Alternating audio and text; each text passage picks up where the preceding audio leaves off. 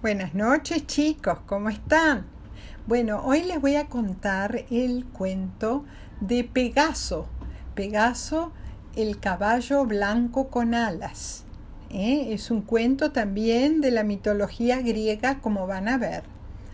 Pegaso era un caballo que nadie podía domar. ¿Eh? Habían tratado eh, muchos domadores, pero él no dejaba que ninguna persona se subiera a su lomo. Y cuando volaba parecía que corría por el aire. Era un maravilloso caballo y tenía un poder especial. Donde él pisaba salía agua. Entonces todos, a todos les encantaba.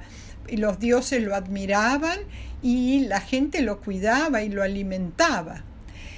Mucha gente había querido cabalgar en el lomo de Pegaso, pero su carácter no le permitía. Era un caballo mágico y ningún ser humano podía atraparlo. Pero un día Belerofonte, el príncipe de Corinto, le pidió ayuda a la diosa Atenea para capturar a Pegaso. Ustedes se acuerdan que la diosa Atenea era la diosa de la sabiduría.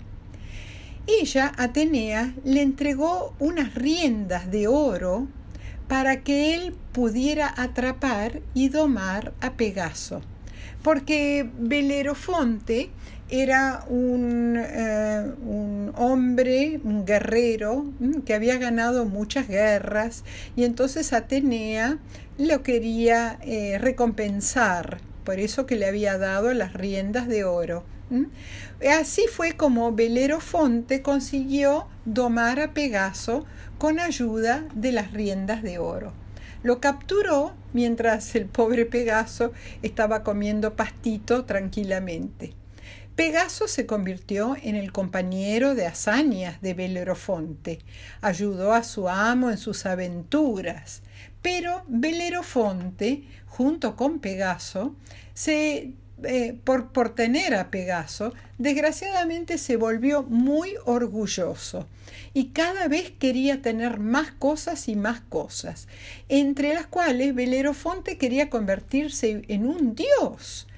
Era un, un, ser humano y quería convertirse en un dios. Y para ello pensó llegar al monte Olimpo, eh, cabalgando sobre Pegaso, y quería, porque quería ver a los dioses y pedirle que lo convirtieran en Dios. Eh, saben que en el Monte Olimpo vivían los dioses más importantes, los doce dioses, uno de los cuales, y el más importante, era el dios Zeus, el dios del cielo.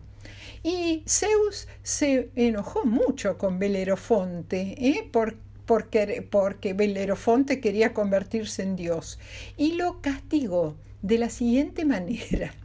Hizo que un insecto lo picara en la cola a Pegaso, eh, como un gran mosquito. Le picó en la cola a Pegaso y el caballo se dio vuelta para sacarse al, al insecto y dejó caer a Belerofonte desde lo alto del monte del Olimpo. Y Pegaso quedó libre de su jinete. Y bueno, pobre Belerofonte se dio un golpe de la gran siete ¿eh? y desde entonces anda solo por el mundo, rechazado por los dioses y sin poder hablar con nadie. Pegaso entonces consiguió escapar de él y se alejó batiendo sus alas, cabalgando por el cielo. Zeus nombró a Pegaso el, portador del rayo y del trueno. ¿eh? O sea, él iba a ser encargado, Pegaso, del rayo y del trueno en, eh, cuando hubiera una tormenta. Y eran los, los símbolos de su poder. Y el, el encargado de conducir el carruaje de Aurora. Aurora es, eh, en mitología griega, es la diosa que anuncia el día.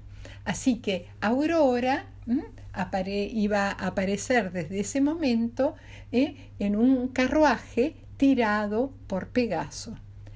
En agradecimiento, Zeus también convirtió a Pegaso en una constelación. ¿Qué es una constelación? Es un grupo de estrellas, ¿eh? pero que no la vemos en el hemisferio sur, donde estamos, sino en el hemisferio norte. Y desde entonces, todas las noches, Pegaso mira desde el cielo a la gente que vive en el, hemisferio norte, o sea, en Asia, eh, en Europa y en, eh, en América del Norte se puede ver la constelación de Pegaso. Bueno chicos, colorín colorado, este cuentito se ha terminado. Espero que les haya gustado el cuentito de Pegaso.